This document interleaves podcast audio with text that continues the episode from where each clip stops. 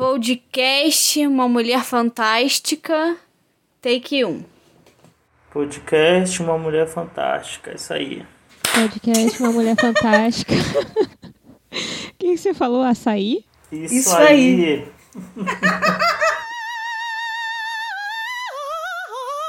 Então estamos de volta para mais um episódio para falar dessa vez do maravilhoso, ou será que é maravilhoso mesmo? Filme Uma Mulher Fantástica, que é um filme chileno. Eu não sabia que era um filme chileno. Eu achei que era argentino.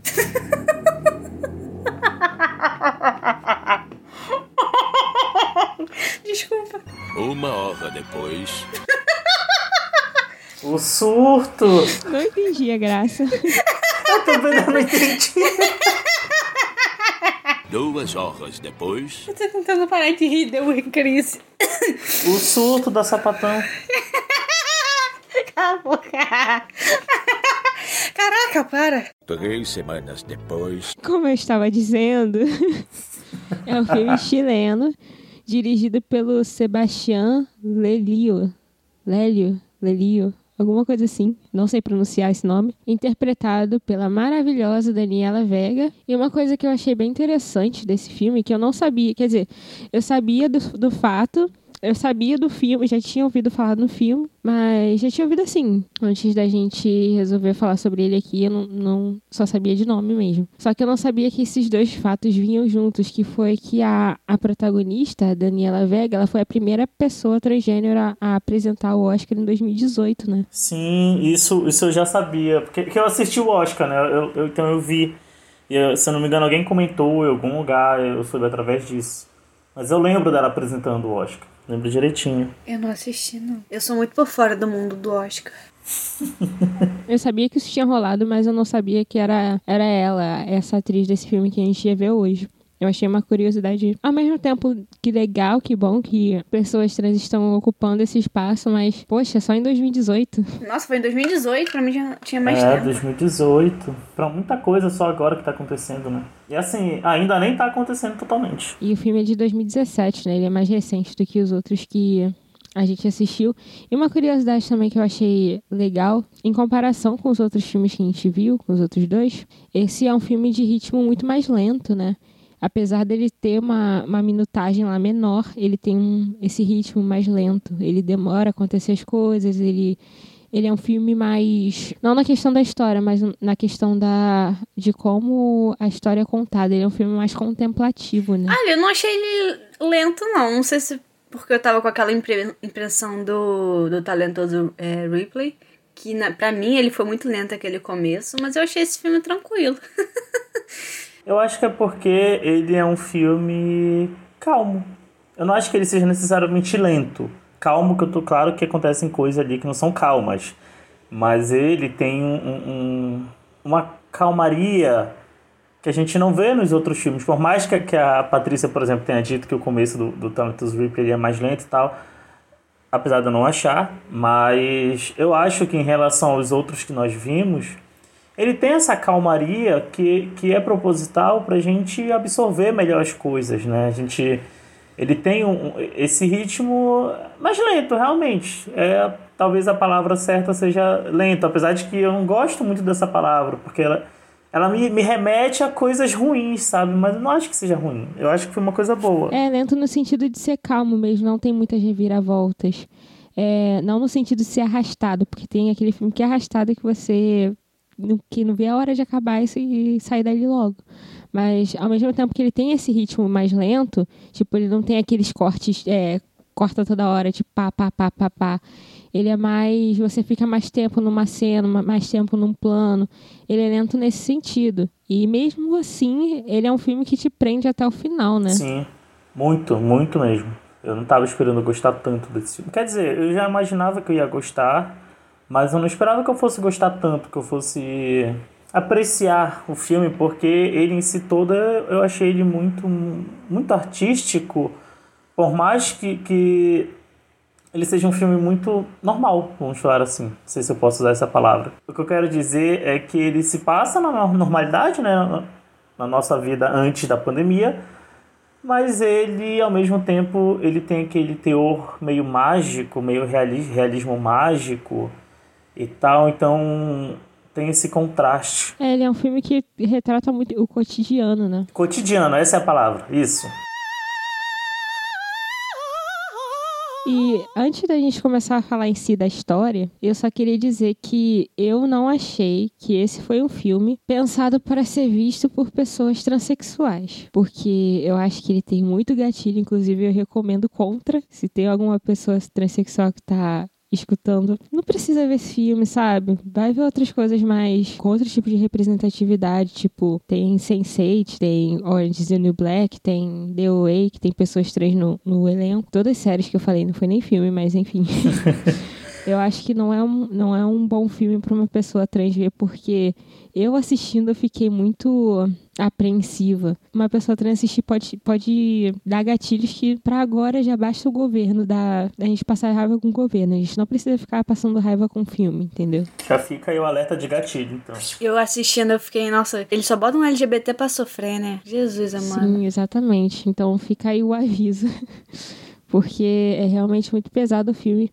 E por esse motivo, acho que o episódio de hoje não vai ser um episódio tão engraçado assim, porque o filme é, o filme é pesado, então é difícil de, de achar graça nas situações, né? É, não tem, não tem na verdade de engraçado nada nesse filme. Ele, ele é muito pesado. Quando eu digo pesado, eu não tô falando que ele é violento, não tô falando nada disso, por mais que a gente viu cenas ali de violência.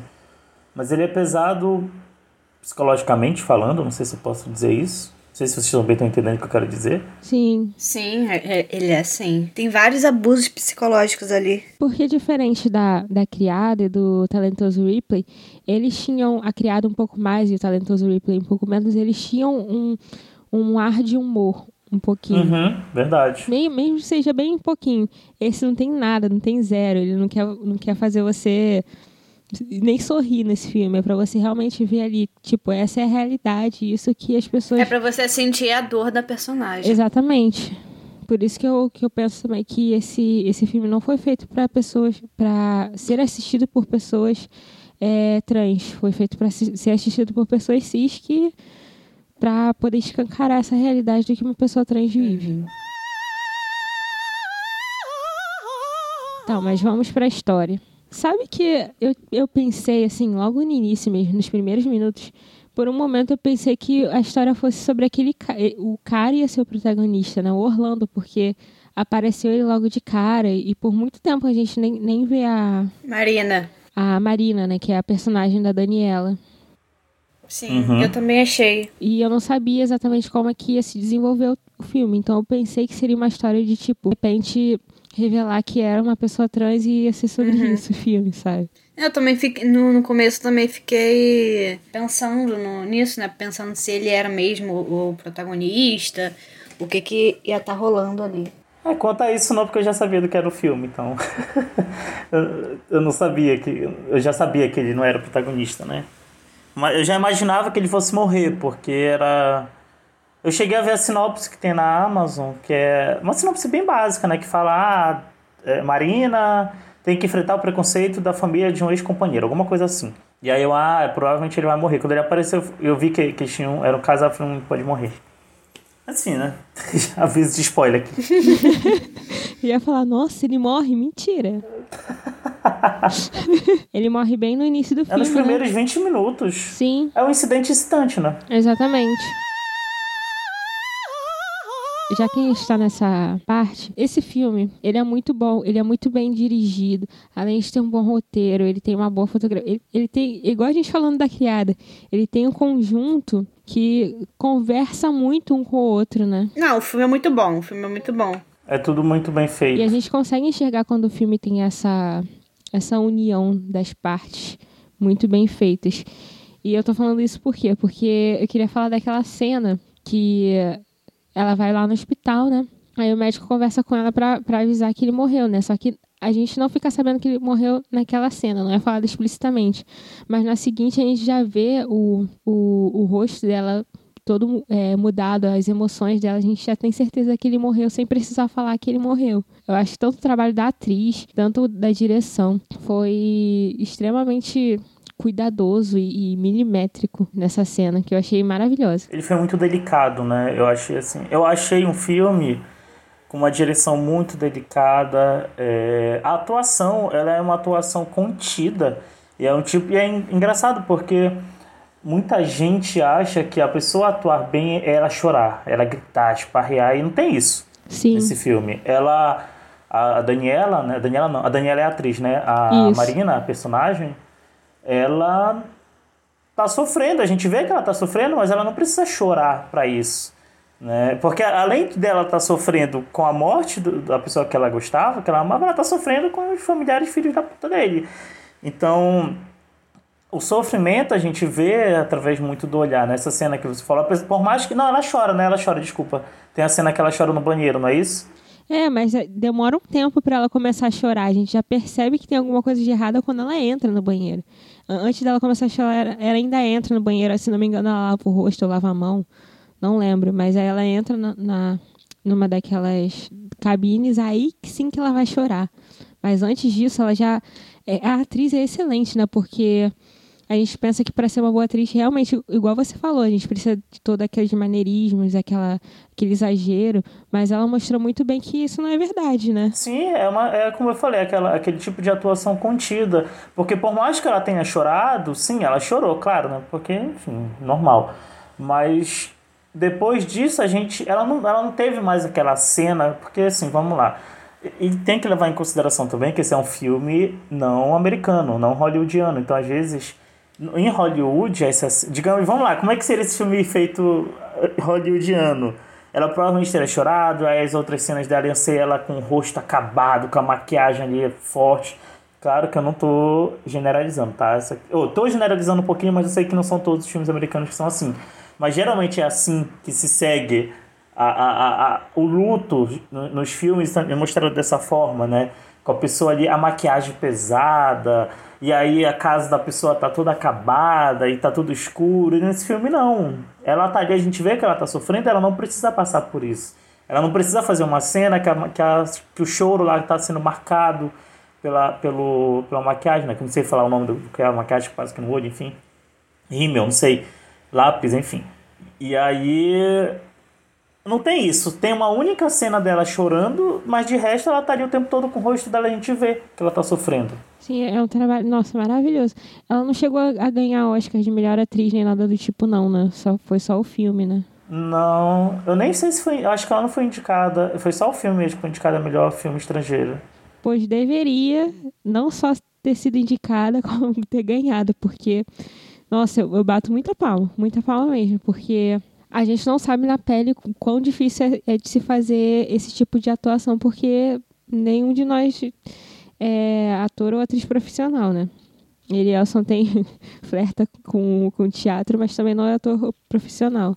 Mas pelo que a gente enxerga das produções que a gente já fez, a gente sabe que não é fácil fazer esse tipo de papel mais contido, mas ao mesmo tempo transmitir toda, toda a emoção e toda a complexidade de uma, de uma personagem assim. Cara, e que, que personagem assim muito muito boa, né? A personagem muito bem é, pensada, muito bem construída e, e muito bem interpretada, claro. Foi assim uma atriz excelente, uma, uma atriz que fez um trabalho muito, de, como acho que a palavra que eu quero usar aqui é delicado, por mais que o filme não seja delicado, mas ele ao mesmo tempo é. Então, é- é- é- essa, esse tipo de atuação contida, cara, eu acho que é, é muito difícil de fazer. Eu não sou ator, né? Eu trabalho com atores e tal, a gente tem é, é, trabalho com, com audiovisual e teatro, pelo menos é o meu caso. Mas, cara, é muito difícil. Sério, é muito difícil tu, tu transmitir ali com teu olhar aquilo que tu tá, tá passando. É, uma vez eu ouvi, eu não lembro quem foi que falou, mas uma vez eu ouvi, acho que foi um professor, sei lá, que tipo assim, ah, é, você quer ser ator, mas você não sabe chorar. O, o ator de verdade tem que saber chorar, né? Então, eu acho que muita gente. Por isso que tem isso, esse- essa questão de que muita gente acha que ah, o ator tá atuando bem ou a atriz se essa pessoa estiver chorando em tela. E ok, às vezes o roteiro pede isso, né? Mas, cara, o teu olhar, o teu corpo ali, a tua expressão corporal, ela fala muito também. E nem e isso não são todos os atores que conseguem passar. E, e assim, eu tô falando de atores que estão aí com, com carreiras, que, estão na, a gente vê na TV, a gente vê nos filmes, e eles não entregam essa atuação que a gente viu, por exemplo, na Mulher Fantástica, sabe? Não, não, não são todos que vão conseguir fazer isso. Porque é uma coisa muito difícil. É muito. É, eu não quero falar que ah, é, muito, é muito talento, porque sim, com certeza tem o talento, mas ela também estudou, né? Ela também foi dirigida, ela sim. também. Ela, ela começou por um lugar e, e chegou ali. Se ela está nessa atuação é porque teve muito estudo, teve muito trabalho. Sim, também tem o, o papel todo da direção, né? Que a gente também não pode deixar de. Não, com certeza. Não, sim, com certeza. Mas é por isso que eu falo do conjunto. O conjunto casou tudo muito bem, sabe? Porque não iria adiantar ela ser uma atriz muito boa, excelente como ela é, se pegasse uma direção meia boa. E da mesma forma que não adiantaria uma direção muito boa se pegasse uma atriz mais ou menos. Por isso que eu falo desse Sim. conjunto. Ah, o cinema é assim, né? O cinema é um trabalho em grupo que depende um do outro para sair algo bom. É aquilo que eu falei, do, do, acho que foi no último. Não, foi na criada, que é a questão do corpo, né? Se uma parte do corpo não funciona, o resto não vai funcionar também. Então, realmente, ali tudo casou, né?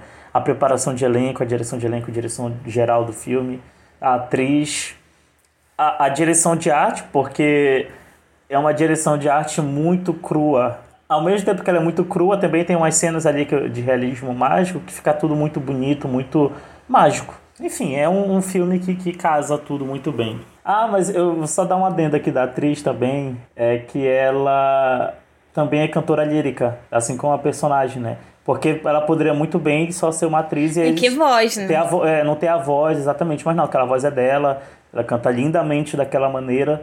Então aí mais um, um, uma função que, que, que, essa, essa pessoa, essa atriz tem. Nossa, ela é, uma, ela é uma artista completa mesmo, né? Porque realmente a voz dela é muito bonita. Exatamente. Uhum. Oh, eu achei aqui ela tem mais um filme, é, que é a Amazon original, e tem um dentro da Netflix também, e um outro aqui que eu não sei onde tem. Ah, é? Não sabia não. Depois manda lá porque eu quero assistir também. Um é de 2020, inclusive, que é o da Amazon, que é La Jauria, não sei como se pronuncia. E o da Netflix é Tales of the City, Crônicas de São alguma coisa, São Francisco, em português. Ah, é uma série. Ah, é série? Não sei, é que tá, não tá dizendo que isso é série. É, eu não sabia que ela tava, não. A gente descobre logo no início que ela é, é, namorada desse senhorzinho, né? Logo no início não, depois que a gente é apresentado a ele. E eles têm lá, estão lá numa comemoração de aniversário dela. Ele chama ela pra viajar com ele. Só que infelizmente ele acaba passando mal, né? e vai parar no hospital e acaba falecendo. Não sei se vocês tiveram essa visão também, mas essa foi a visão que eu tive. Que a gente foi uma apresentada uma vida dela que ela vivia numa bolha, onde ela canta, é, o trabalho dela é cantar, ela tem um namorado que, que dá para perceber que gosta muito dela. E a gente tem essa bolha furada e a gente começa a perceber pequenos inícios de preconceito que ela vai sofrer na jornada dela. Uhum. Ali começa tudo. Muito, quando o médico ali fala e pergunta o nome dela e ah, é um apelido. Nossa, cara, quando ele falou aquilo, Ai, a raiva. Assim, eu falei, ai, filho da puta, tipo, soltei, sabe? Mas, enfim. Sim, e para alguém que não tá muito acostumada a escutar sobre essas questões, pode até passar despercebido, né? É, são os pequenos preconceitos, né, que, que existem, que as pessoas dizem que não é preconceito. A gente vê logo depois que ela recebe a notícia e tal, tem toda aquela cena do choro que a gente ficou meia hora falando ela liga para alguém, né? Que é o irmão do, do Orlando, que é o Gabo. Depois, lá mais pra frente do filme, a gente começa a perceber por que ela ligou para ele não para outra pessoa. Porque ele parece ser a única pessoa da família inteira, além do, do, do Orlando, que aceita ela, né? Deveria respeitar ela enquanto ser humano, mas ele é a única pessoa que respeita realmente. Sim, é o único que respeita. Vamos lá. Eu não sei se eu devo fazer esse comentário, Gabi. Eu não sei se vai pro, pro final, pra edição final, mas é porque é sobre esse nome, Orlando. É, vocês acharam esse nome americano demais? Eu não sei capaz de opinar. porque... não, é porque. Deixa, mas por que eu tô perguntando isso? É que eu não sei se o nome dele escolhido, desse, desse personagem, foi uma referência ao livro Orlando, que é da Virginia Woolf, que, é, que foi lançado em 1928 e fala justamente sobre uma personagem trans. E aí eu fiquei, na hora que ele falou Orlando, eu fiquei, será que talvez, porque eu achei muito estranho esse nome, é muito americano para um filme chileno. Assim, pode não ser nada, né? Como também pode ser, sei lá. É, então, eu não sou capaz de opinar porque eu não sei como que funcionam os nomes lá no Chile. Porque, por exemplo, aqui no Brasil a gente tem nomes que teoricamente são americanos, mas pra gente é bem abrasileirado e, não, e a gente não enxerga como um nome americano mas, é, à primeira vista. Por exemplo, Jennifer. Ou então Charles. É, verdade, verdade. Tinha um Orlando, acho que na minha família. Conhecido da minha família. Eu acho que morreu, não sei. Também tem esse nome aqui no Brasil. Tem, mas no nosso caso a gente vê como um nome americano. Eu não sei se no caso deles veriam, teriam essa percepção também. Uhum, entendi. É, é porque eu achei ele muito desconexo, esse nome dos outros, tipo Gabo, Sônia, Marina. São nomes latinos, né? Aí eu, eu, eu, vi esse nome Orlando, mas enfim, gente, pode ser que eu esteja encontrando, vendo coisas que não tem, tá? Eu queria falar de, antes de quebrar essa bolha, né? Que é quando a gente é apresentado pro casal em si. Que foi tão bonitinho as cenas deles dois juntos. Aquela cena no, no restaurante, a cena no, na baladinha lá. Foi tão íntimo, tão bonitinho. A fotografia também tava tão bonitinha ali. Eu gostei tanto daquela cena. Vocês gostaram? Vocês tiveram uma, um impacto com ela? É fofinha, né? Eu também achei. Sim, tipo, to, toda essa parte até ele passar mal, né? Toda, é bem íntima, assim, bem fofa, bem. É como você falou, tipo, é como se até quebrar a bolha, né? Tem aquele momento ali que é, é, uma, é uma parte completamente diferente, assim, do filme, do resto do filme, né? Que é uma parte toda alegre, feliz, fofa. E aí depois tudo muda, depois que ele morre. É, mas eu achei muito bonitinho também essas, essas primeiras cenas deles dois juntos. É, e mostrar o cuidado que um, que um tem com o outro também, né? Uhum. Não, e cara, aquela cena, sério, eu, eu fiquei reparando no, na cena da que eles estão dançando juntos. Aí tem todo aquela luz rosinha, vermelha, toda românticazinha. E aí eles botam a cabeça assim, um encostado no outro. Cara, eu achei tão lindo aquilo, parecia que eles formavam um coração. Vocês perceberam isso? Fiquei, gente, que coisa linda, sério. Isso eu não percebi, não. Acho que eu não percebi também. Muito, muito bonito isso, sério. Aí tem toda a questão dela com o, policial na, no hospital, né? Que ela sai, ela sai desesperada do hospital. Provavelmente ela estava sentindo que alguma coisa ali não ia dar certo, porque ele morreu, ela estava ali envolvida. Provavelmente ela já estava calejada de, de situações que colocavam a culpa nela de uma coisa que ela não tinha culpa.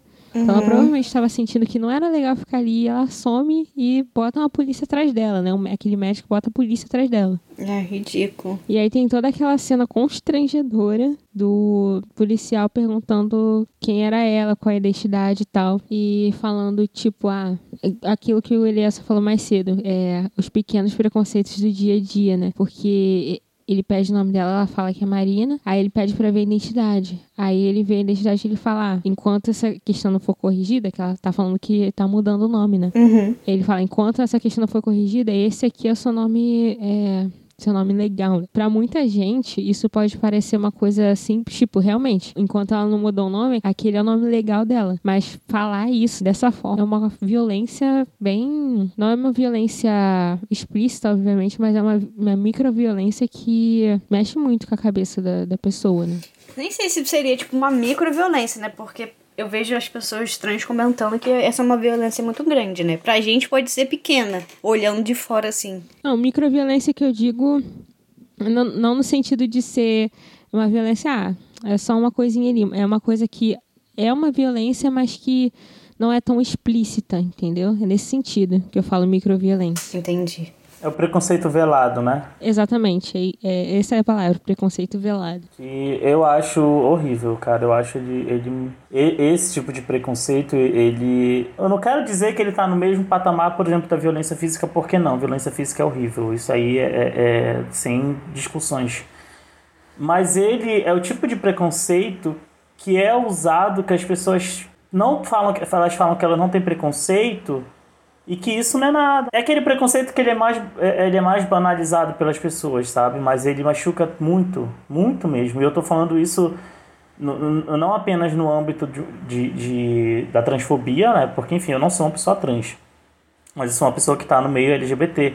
Então eu já sofri esse tipo, esse tipo de preconceito, não mesmo que dela, tá? Eu não tô me igualando a ela, pelo amor de Deus. Mas é, é, no sentido desse tipo de preconceito que as pessoas usam. É, é, geralmente é usado principalmente muito pelas pessoas que falam que não são preconceituosas. Sim, exatamente. E, e, e, e é horrível, é horrível. Uhum. Fala que erra o pronome, você vai e fala qual é o pronome, e a pessoa continua errando. Ah, não, não é nada demais, tô aprendendo, você tem que ter paciência comigo. E isso ainda é o, a parte bem, entre aspas, mais leve do filme, né? Porque vai piorando cada vez mais. Sim, horrível. Tem aquela conversa esquisita que ela tem com a, com a detetive lá de crimes sexuais, eu acho que ela se apresenta assim. A, aquela conversa para mim foi a mais, mais esquisita, a mais, é, a mais velada de todas. Porque uhum. a gente enxerga que tem. Por mais que ela esteja falando coisas. A, a detetive, né, no caso. Por mais que ela esteja falando coisas que daria para entender teoricamente que ela está do lado da, da Marina, na verdade a gente vê claramente que ela não tá. Tirando a parte lá que ela, que ela meio que assume que a Marina é uma prostituta, isso daí tem nada de velado nesse preconceito. Mas tirando essa parte, ela, ela dá a entender de que ela tá do lado da Marina, mas a gente vê claramente que ela não tá, né? Uhum. É, é aquilo que eu falei, né? É tipo aquela pessoa que. Ela, ela, inclusive, ela até fala, né? Ah, eu já trabalhei com, com, com mulheres como você, como ela diz, usando. É, assim, é aquela pessoa que Olha, eu não sou preconceituosa, mas estou sendo preconceituosa. é isso, sabe? E, e, e... Horrível, cara. Fiquei, eu fiquei assim. Fiquei, cara, não, pera. Tá tudo errado. tá tudo errado nessa história toda. Uhum. Depois disso, ela tem que lidar com a ex-mulher do. Primeiro ela tem que ligar com, com o filho. Ah, é verdade. Primeiro tem o filho. Nossa, mas que. Babaca, nojento. Dos piores, todo mundo ali é ruim, mas dos piores ele é o pior, na minha opinião. Porque, primeiro, como assim? Como assim? Ele entra na casa de alguém sem bater, sem cerimônia nenhuma que ele falou, ah, não, não, pensei que ia ter ninguém aqui. Mas, cara, eu acho que ele sabia que ia ter, porque a, a família toda parecia saber que ela existia e que ela morava com ele, né? Uhum. Ele sabia, sim. Ele que era ridículo mesmo. Tava ali pra afrontar mesmo. Pra fazer, fazer ela mal. Ai, que cara escroto. E ainda depois que quer roubar o cachorro dela. Nossa senhora. Nem cachorro, nem com cachorro ela pode ficar. O cachorro que cara provavelmente nem via, porque ele nem deveria ir lá por causa dela. Eu, eu, fiquei, eu ficaria muito puto também. Cara, eu quero meu cachorro, como ela falou, né? Devolve, por favor. É meu, não é seu. Uma coisa que eu notei, o filho lá do, do, do Orlando chegou, né, falando da questão do apartamento. Mas antes, ela recebeu, uma, ou, ou foi depois, não sei, ela recebeu a ligação da ex-mulher lá falando que queria o carro. Em nenhum momento ela se negou. Ela falou: não, tudo bem, vou entregar. Só precisa de um tempo. Uhum. A única coisa que ela queria realmente era o cachorro. Porque era dela de fato. Por mais que aquele apartamento, ela tava morando com, lá, lá com Orlando, também era dela por direito. Mas não, não. Mano, fica com, meu, com, com um apartamento que eu não quero isso, não quero nada. E, e, a única coisa que ela queria era poder se despedir, uhum. né? Da pessoa que ela, que ela gostou, que ela amou. Então, a gente vê que, que, que, que as pessoas são escrotas, foram escrotas demais, eram muito preconceituosas. Esse cara, então, nossa, a, a, a, cara dele me dá raiva, mas, enfim, né, é um ator, né? Eu não posso colocar em cima do ator o problema do personagem. E ali, cara, sério, a família inteira ali, super preconceituosa, super transfóbica com ela. E, e ela, tipo, não fez nada. Só ele tava ali existindo e vivendo um relacionamento. Ponto. E todo mundo puta com ela por nada. Por puro preconceito. E ninguém esconde isso, o que é pior, tipo, ninguém esconde. É, é, é preconceito na cara de pau e fala. E é, parece que tem orgulho de ser preconceituoso, cara. Nossa senhora, vocês ficaram putos com isso também? E todo mundo achando que era tipo uma coisa de outro mundo, um, um monstro, um. Até aquela. Usaram aquela palavra que eu perguntei pra vocês o que, que significava. É, qual era o nome? Que, quimera? Quimera. Quimera. Eu falei, gente, que. Porra, pelo amor de Deus. O que é mais triste é pensar que isso não é uma coisa só do filme, né? É uma, uma realidade bem comum de que as pessoas trans enfrentam, né? Sim, infelizmente. A gente sabe que existem outros tipos de preconceito com outros tipos de minoria, mas tem alguns, na verdade, a maioria dessas interações preconceituosas, elas não são tão explícitas assim, elas são mais veladas. Uhum. Mas no caso, mas no caso de pessoas trans não é, entendeu? É, é, é o mais explícito possível de pessoas trans e travestis, né? Tipo, acontece isso muito com, com, as duas, com os dois. É ridículo. Eu não consigo entender qual é o, o processo de pensamento para uma pessoa pensar que tá ok e falar que, que outra pessoa é uma quimera, por exemplo. Então, é, igual aconteceu no filme, de pegar ela e colocar no carro e, e jogar no lugar com um monte de fita durex na cabeça só porque. Por quê? Não entendo, não entendo, entendeu? Quando eu acho assim, vamos lá, vamos pensar como esses personagens. Quando eles pegam a Dan Daniela, oh meu Deus, a Marina, eles acham que eles são superiores. E é assim, é uma coisa que eu venho notando que pessoas que não, não, não estão dentro da sigla, né, não estão na comunidade, não são LGBT, elas têm muito esse ar de superioridade. Eu posso dizer, é por causa de religião? Eu não sei. Mas, por exemplo, nesse filme, os personagens não necessariamente estavam agindo ali por conta de religião. Na verdade, nem é citado isso. É só é mostrado ali uma igreja que aparece rapidinho, mas é porque era um funeral, né? Normal. Uhum. Mas, assim, eles estavam agindo daquela forma justamente porque eles são cis. E, e cis e possivelmente héteros, porque, assim, por mais que, que, que a, a, comunidade LGBT seja uma minoria, ainda existem pessoas que são gays, que são lésbicas, enfim, que são preconceituosas também com pessoas Sim. trans. Então, mas assim, no filme eu acho que não, que ele, todo mundo era hétero. Inclusive a protagonista, pelo menos ela é hétero, né? Ou ela é bi, não sei, mas eu acho que ela é hétero. Então aí, aí que tem é, é, esse embate, né? Tinha os cis héteros que estavam em cima da, da trans hétero, justamente porque tem essa questão de superioridade. É tipo assim, eu já ouvi muito na minha vida, a gente tem que respeitar, né? Porque é uma pessoa, a gente tem que ser educado com todo mundo, quando, quando isso, pessoas cis héteros falando comigo.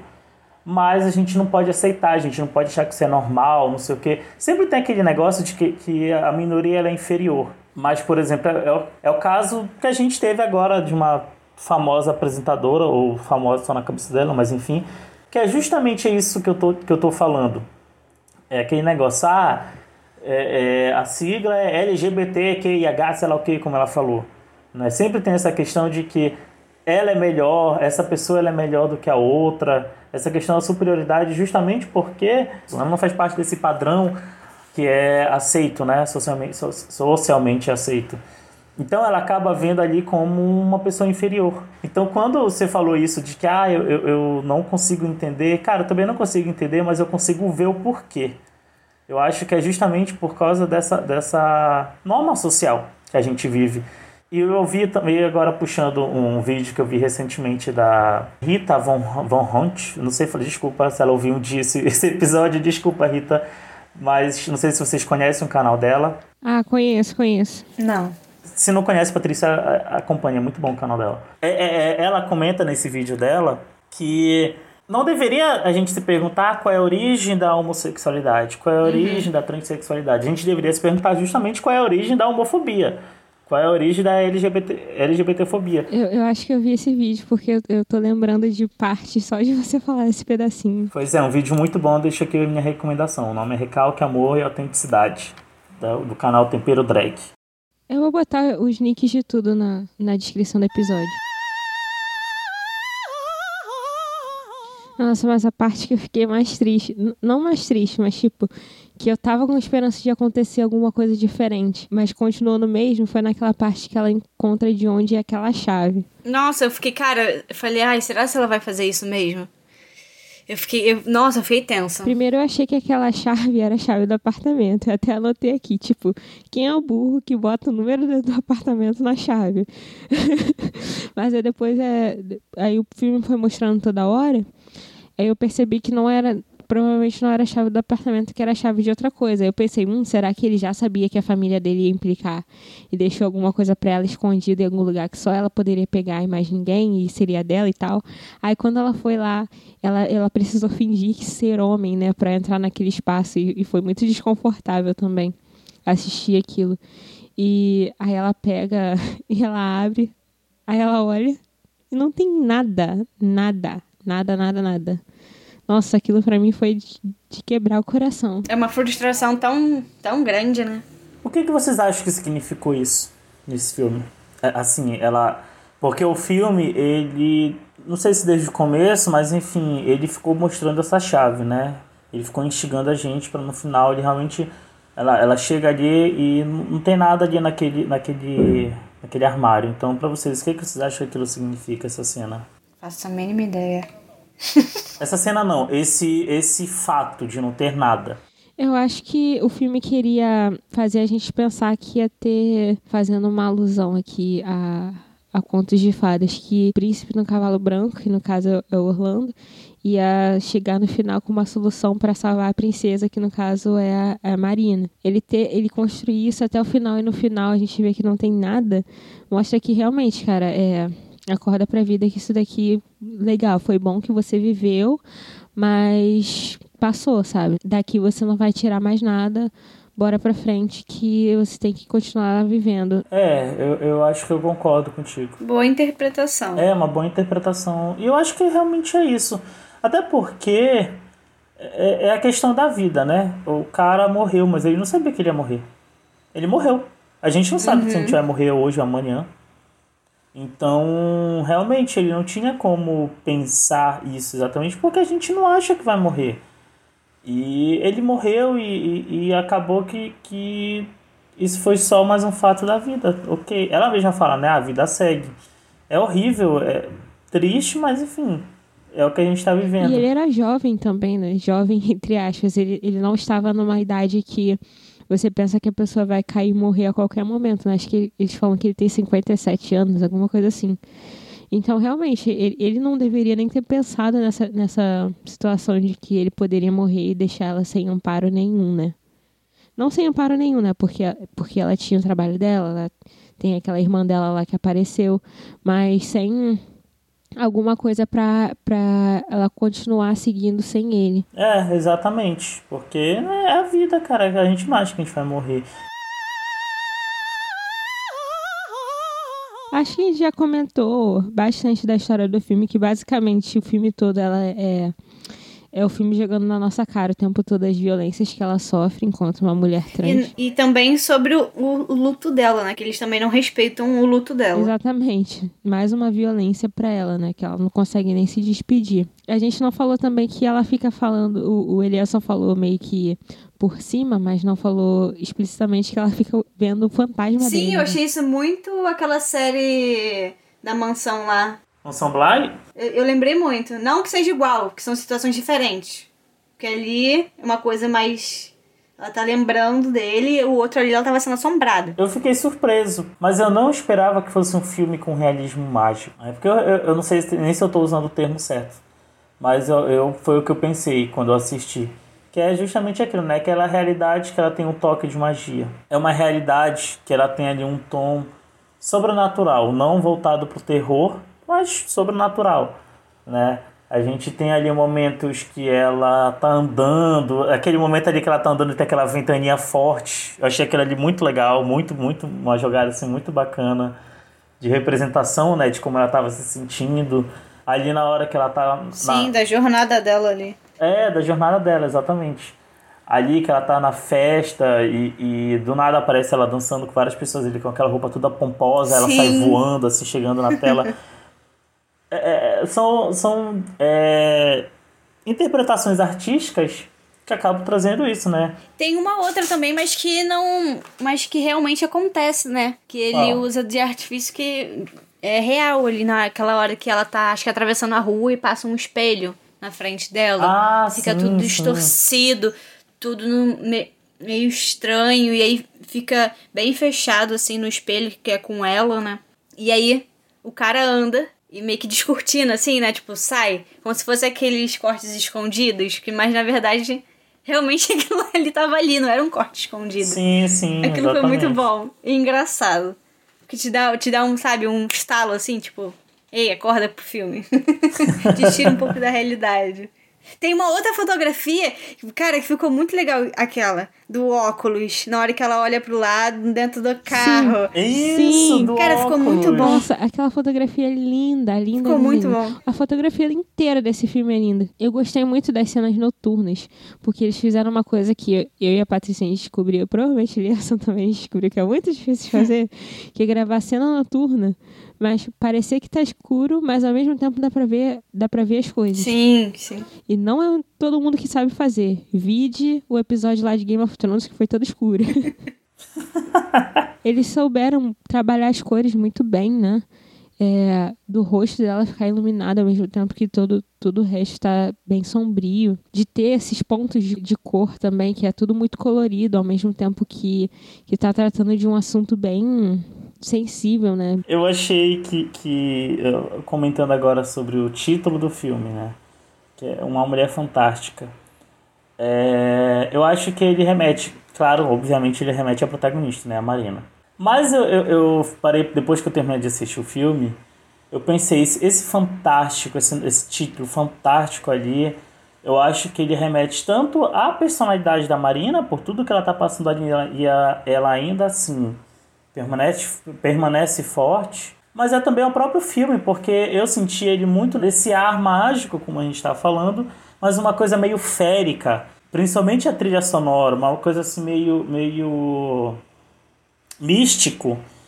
Então, é, é, eu acho que talvez o título do filme até remeta a isso também, ao que o filme, ao, ao tom artístico que o filme tem, que, que o diretor que resolveu trazer para ele.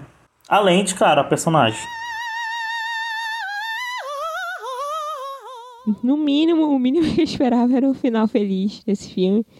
E foi, eu achei assim, não teve muito a ver com o filme, não teve também não foi uma coisa jogada, assim, foi uma coisa que foi construída durante o filme, que a gente viu ela cantando lá no início, uhum. a gente viu que ela tem aulas de canto lá, lá pela metade do filme, e acabou com ela, linda, maravilhosa, cantando lá no palco, é, sendo aquela cantora lírica lá maravilhosa. E eu achei muito bonito o final. Eu acho que foi um final que combinou com o filme. Eles fizeram assim: ah, a gente mostrou aqui ela passando por um monte de perrengue, mas olha só, ela tá bem, tá? Não precisa ficar mal, não. Ela tá bem. É, eu acho que foi um final isso mesmo. Não só isso, mas é tipo. Eu acho que é meio que tipo. Virada. A vida vai seguir. Eu acho que é porque ela. Esse filme, eu senti muito ele como um recorte. Ele não é tipo. Ele não funciona exatamente como uma biografia é, claro, não é pra ser, mas ele é tipo. Ele é um recorte da vida dela, tipo, é, é momento ali da vida dela. Claro que assim, mostrando uma vivência que é real, que, que acontece, pode acontecer todos os dias, mas é, é, é a gente não sabe, por exemplo, ah, quem são os pais dela, que, enfim, esse tipo de coisa não é importante o que o filme está mostrando. A gente conhece ali a família dela, a irmã com, com o cunhado, mas o, o filme ele, ele é só um recorte, como eu falei. Ele é só a, a, aquele ponto ali da vida dela. Então eu acho que, que o final ele soube traduzir muito bem isso porque é, qual é a conclusão? Assim, o personagem ali se foi, foi cremado, agora ela vai seguir com a carreira dela, ela, ela com, enfim, com a vida dela. Aquele ciclo ali foi fechado, aquele recorte foi fechado. Uhum. Pelo menos foi isso que, que, eu, que eu entendi, né? Sim. Eu interpretei. Eu entendi o que você falou. Acho que não tinha pensado exatamente nisso, mas faz, to faz total sentido. É, de certa forma, um, um curta-metragem, a história de curta-metragem contado em longa. Isso! Foi isso é. que eu pensei. Boa. Cara, eu pensei muito isso quando eu tava assistindo. E não que isso tenha ficado ruim, tá? Não, não, definitivamente não ficou. Eles precisavam desse tempo para contar essa história mas é, o modelo foi de curta-metragem que ficou longo, mas ao mesmo tempo, pelo menos eu senti que o filme passou bem rápido. Não sei vocês. Sim. Por mais eu que também. ele tenha esse ritmo lento e que ele seja é, uma história maior, o filme contou tudo que precisou ser contado, assim, desse recorte. Uhum. É, eu também, eu também senti isso. E eu percebi ainda mais com esse filme que eu gosto desse tipo de, de filme, assim, de, de narrativa que eu digo, não de, do tipo de história que as pessoas estão sofrendo mais do, do tipo, como vocês falaram, contemplativo, assim, que.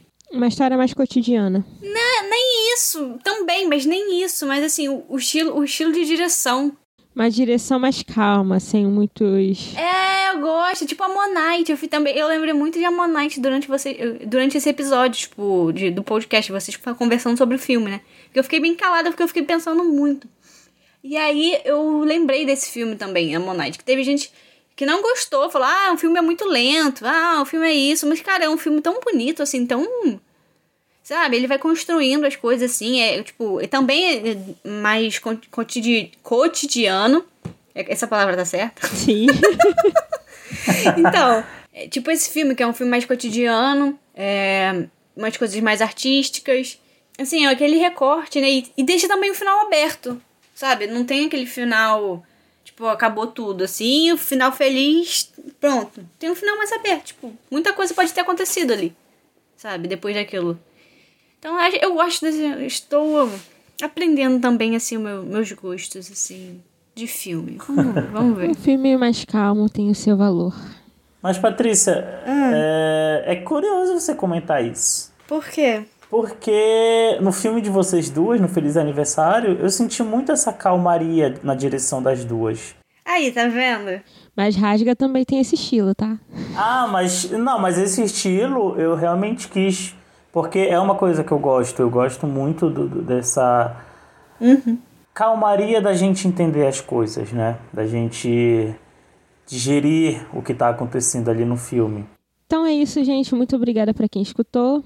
Lembrando novamente, esse filme está para ser assistido no Amazon Prime Video. Obrigada a todo mundo que escutou a gente até aqui.